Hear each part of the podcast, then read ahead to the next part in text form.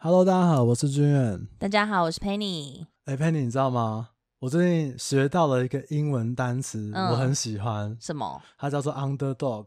underdog，我知道啊。你知道？嗯，帮我解释一下给大家听。underdog 这个字呢，其实它是来自于就是斗狗的这个活动。那 underdog 其实就在讲输的那一方，就是一个输家的意思。对。但是呢，其实呃。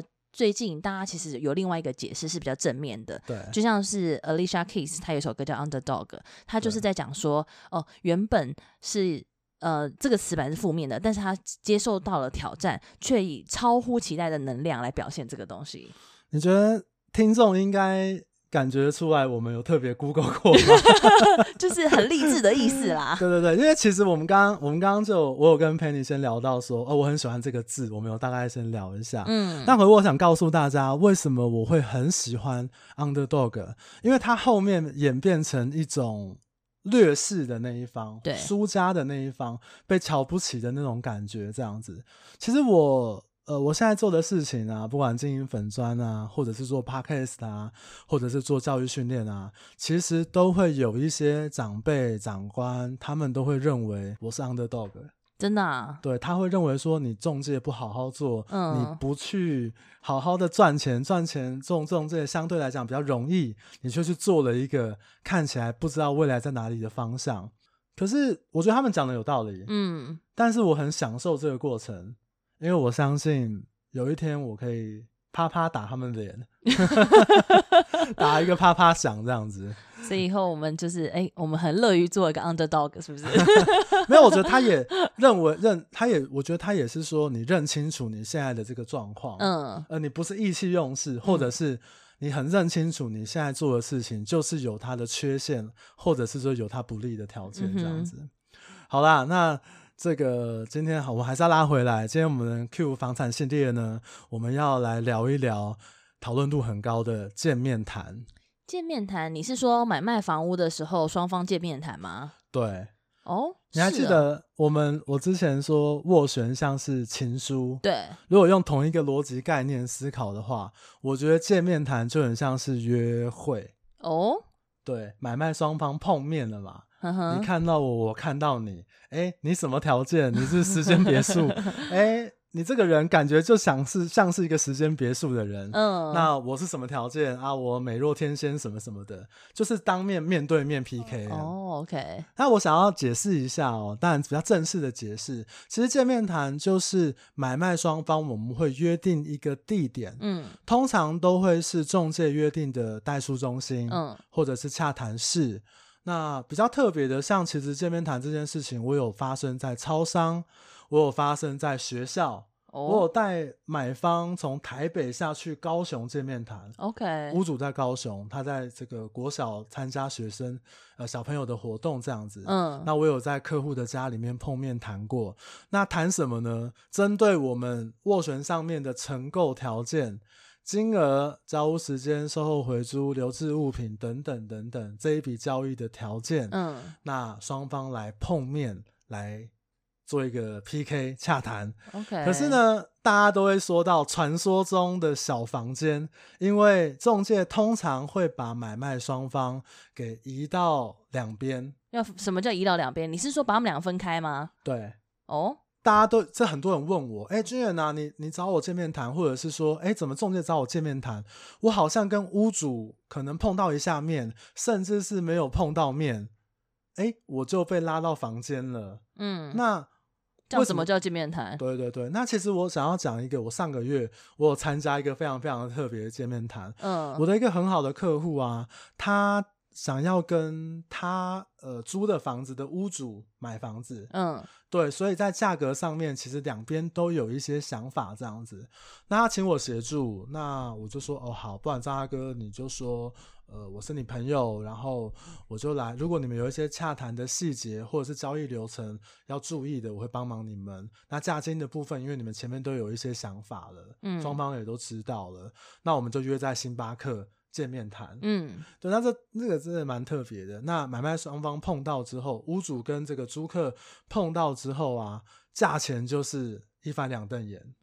哦，你是说双方价格坚持不下哦？对，比如说我要卖一千，你要买九百，对，好，那两边都不讲话。你是说他们碰到面，两边都不不愿意退让的意思吗？呃，对，一边就说啊，我想要买九百万，那另外一边就是，我就跟你讲啊，我跟我先生讨论，我们要卖一千万。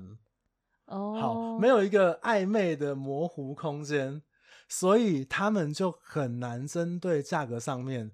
做一个比较暧昧的讨论。哦，所以才会回到你刚刚说，最好是两方分开来，然后这样当让中间当一个中间角色，对，或者是好，我们分开来之后，比如说，哎，Penny 啊，你价格上面要不要想一下要不要加？嗯，你不用在屋主面前去思考这件事情。哦，那屋主比如说，哎，这个君远啊。那今天 Penny 来了，你价格上面是不是有一点空间可以让给他？嗯，你不用在买方面前表现出要不要降。OK，对，在感觉上面来讲，一方面也比较好。嗯，然后再来的话，我觉得也比较没那么尴尬。嗯哼，像我刚刚讲的那个例子，就是因为买卖双方碰到面，价格就是你对我，我对你，那。就有一点点尴尬。OK，那这样子的话，为什么我在网络上看人家讨论见面谈这件事情都是负面的啊？好，其实见面谈会负面啊，很多都是我们从业人员造成的。你说房屋中介哦？对，嗯，怎么说？嗯，我觉得比较容易被人家诟病的有两个方向。嗯，第一个就是谈价格的过程是不是有一些强迫或者是欺骗？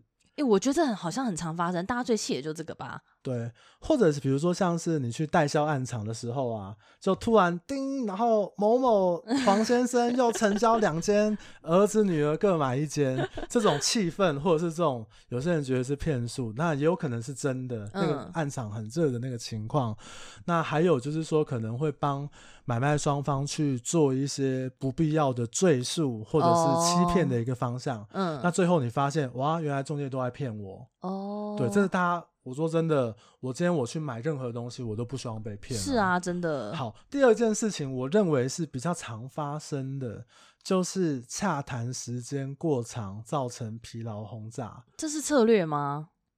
的确，有些是。啊，那很讨厌呢。但是我认为大部分的中介，我们都很希望谈的品质很好。嗯，谈的品质很好，我认为。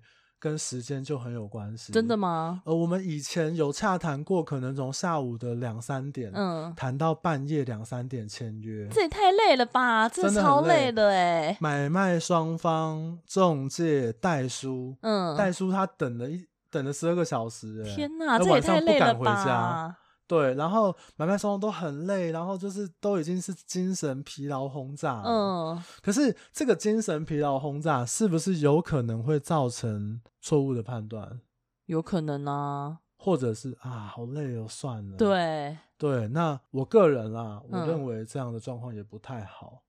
就很不好、啊。哎、欸，我敢这样 讲，如果我的客户听到，我觉得我都敢，我至少在见面谈的时候，我很希望注重这个洽谈的品质。嗯，我尽量，我当然会有一些要求，做中介一定会有一些要求，或者是说希望成交。嗯，但是我尽量要求这个品质是很 OK 的。十二小时真的太累了啦，疯了，太累了。这个约会，啊、你说约会十二小时，你不回家还是很累，超累。不管是两个人回同一个家，还是分开回家，你总要有个结果嘛。真的，所以是很像约会。是，那君远，那这样子见面谈有好处吗？好处是什么啊？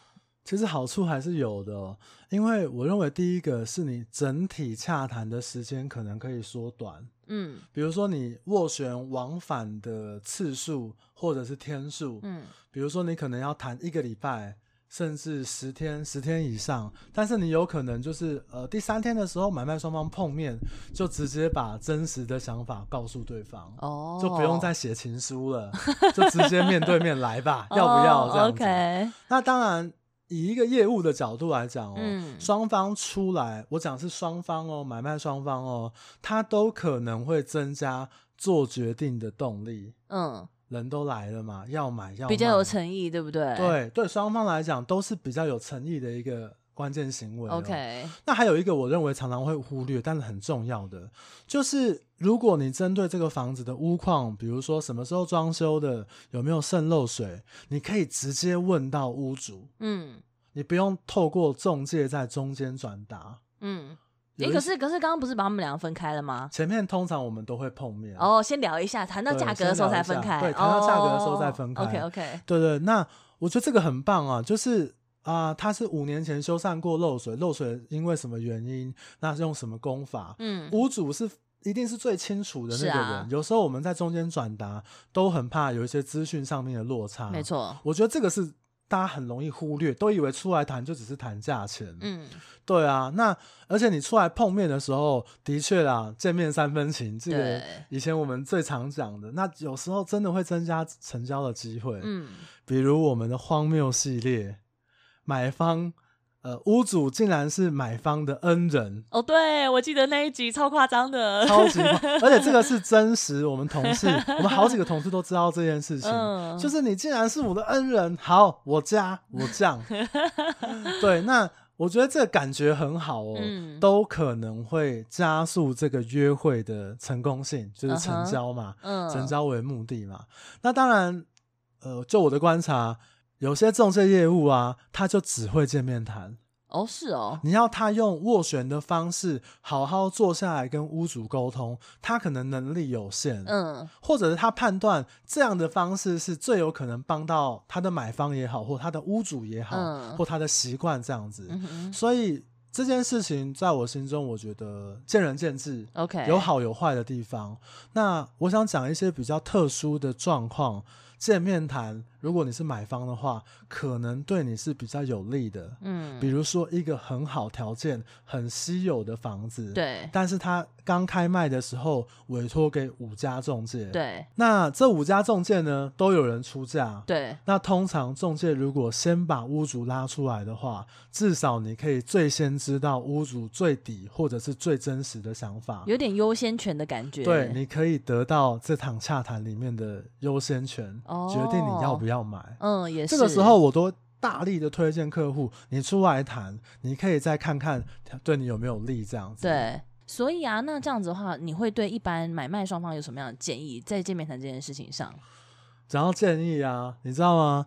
我网络上面我有搜寻了一些，但是我觉得这些建议真的有些蛮瞎的。那网络上建议可以什么？第一招，先迟到半小时。约八点，啊、你八点半再来，干嘛故意摆态哦？对，网络上教你故意摆态，我有看到，真的，我觉得他的逻辑没有错，就是你说啊，我故意摆态，我就是大牌，我就是大哥，我就是到最后来，但是你们在约会啊，你约会、嗯、你会对方迟到会不爽吧？对，对啊，你约八点，会觉得没有诚意啊。对，因为我们见面，既然他是一个希望感觉变好的一个情况，你会想要跟一个迟到的人做生意吗？哦，所以我觉得这不是什么买卖方洽谈的建议，这是做人的规矩。的确是，我教我小孩，我都会跟他讲，请你准时到，做人的道理。嗯、那当然还有一些，比如说你出去啊，死都不要加价啊，或者是什么，你就一直假装要走啊。感觉白痴 哎、欸！哎、欸，我跟你讲，我们真的很有遇过，就是客户一直假装要走，但是他的屁股从来没有离开过那个椅子。这是 OK。我我讲一个比较夸张的。到底是消费者的见面谈经验多，还是我看过的见面谈经验多？嗯，说真的，这些招数我都觉得不必要。是啊，我宁愿你跟我说，我就是这个价格，我不想加。是，你不要给我什么这些网络摆态的这种方式，真的白痴。还有一些就是会说，中介都会安排多组假客户竞价啊，不要相信中介啊，什么巴拉巴拉巴拉巴拉，就是一样嘛。网络上面批评中介业务就有声量哦。对，我想讲哦，中介的确可能会骗你。对，的确他有一些话术，但是我们不要先不要管说，我觉得比重比较大的地方，不是说中介讲的话的真假。嗯，那如果以消费者的状况来讲的话，你出来谈这个动作，你不就是想要以少换多吗？什么是以少换多？好，比如说价差有一百万，对，你加二十，对方降八十。哦，希望自己加二十可以换到八十万的降价，对，或者是你就不加价，我都希望我出来，我的业务可以帮我去撸，帮我去磨，撸到我努力的价，我愿意的价格。OK，对，那这是才是对你有利的事嘛？的确是啊，你把注意力放在说他是不是话术什么，我认为倒是其次。嗯，那当然，我觉得真的建议的话，我觉得跟富斡旋的那时候讲的一样哦。你的承购条件，你一定要先想清楚，嗯，也要先跟中介讲清楚，嗯。有些人可能因为价差过大的时候哦，他没有很认真的思考这件事情，他会跟你说：“Penny 啊，你先去谈，谈了再说。”很多人是这样，会没错啊。对，好，但是如果因为见面谈的关系，可以让这个过程或者是价差，当缩小它的价差，可能在。你希望价格的五趴，嗯，三趴，一趴的时候，你必须要去思考，这是不是你要的？嗯，这是不是对你有利的一个方式？OK，甚至是今天只加十五万就可以买到，如果你不加，被别人买走了，你会不会后悔？OK，对，我不是说你一定要加价或怎么样，对，但是我希望你真的真的可以好好想清楚。对，OK，那当然，我对客户来讲，我不会去很排斥说。呃，见不见面谈，或者是说可能呃，一定要你出来这样子。我觉得我把这个游戏规则，或者是对你有利的地方讲清楚，甚至是你的条件跟我讲清楚之后，我们就沟通在一个线上。OK。但是真的，我们刚刚讲到嘛，有一些负面的这个形容，真的该讨厌的是我刚刚讲到用骗的啦，用磨的啦，用凹的啦。甚至是那种疲劳轰炸啊，嗯，甚至是强硬的这个态度，哎、欸，大哥，你今天都来了，你就砸这二十万，怎样怎样？我觉得不管是什么产业或什么人，当你被这样对待的时候，都很不舒服。是没错，所以听起来你会建议消费者，哎、欸，如果说真的前面都写了情书嘛，然后是不是就可以用见面谈的方式？如果这样可以让成交比较顺利的话，那如果不喜欢的话，也跟中介讲清楚，这样对吗？呃，我觉得非常正确。嗯，你写情书，那当然就是要约会嘛，是，对啊，那当然，我认为是这样子。如果你真的很尴尬、很排斥，或真的很不喜欢用这种方式的话，我觉得跟中介业务讲清楚，他可能用正常斡旋的方式，或是怎么样的一个情况，我觉得都 OK。也这样的方式来洽谈，是不是？对。OK，因为它只是达成目标的一种方式。哦，当然有可能，身为一个中介业务，如果他够你值得信任的话，可能你会建议你的客户怎么样的方式比较有利。是，就像我们刚刚讲的嘛，有可能真的很多人有竞价的可能性。OK，你先出来，你的确有达到一个优先权。没错。OK，嗯，那这样的话，你会既然都已经要见面谈了，你有没有建议消费者见面谈的交战守则呢？哦，交战守则，这就是一个网络词汇啊！不动产议价交议战议价交战守则是啊，什么洽谈交战手册？好，那你有没有见面谈交战手册？其实我想要告诉大家的是哦，中介这么多。各大品牌、各大体系、各大分店、各个区域，我要告诉你，中介各个中介对见面谈都没有标准，嗯，价差多少要见面谈，什么状况要见面谈，没有一个标准。那如果在这个前提之下，对消费者能够有什么洽谈守则呢？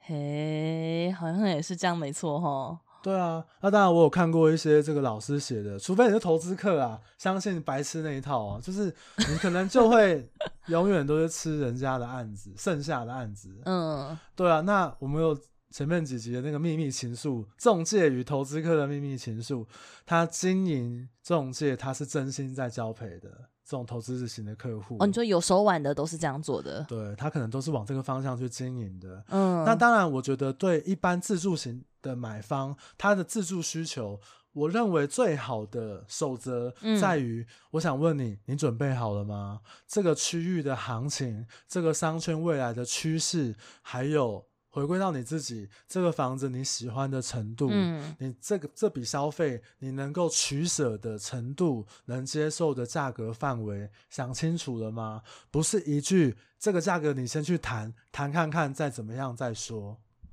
你可以不把你心中的想法跟中介说，但是我想让你知道，你心里面一定要有一个底，是你心里面很。确定的一个答案，这样子，嗯、对屋主来讲，大部分都是希望卖到最高价格的那一个、啊，是没错。有些条件好的房子，的确过了这个村，没有下一个店了、啊。对，是这样讲的吧？是是这样讲，对对对。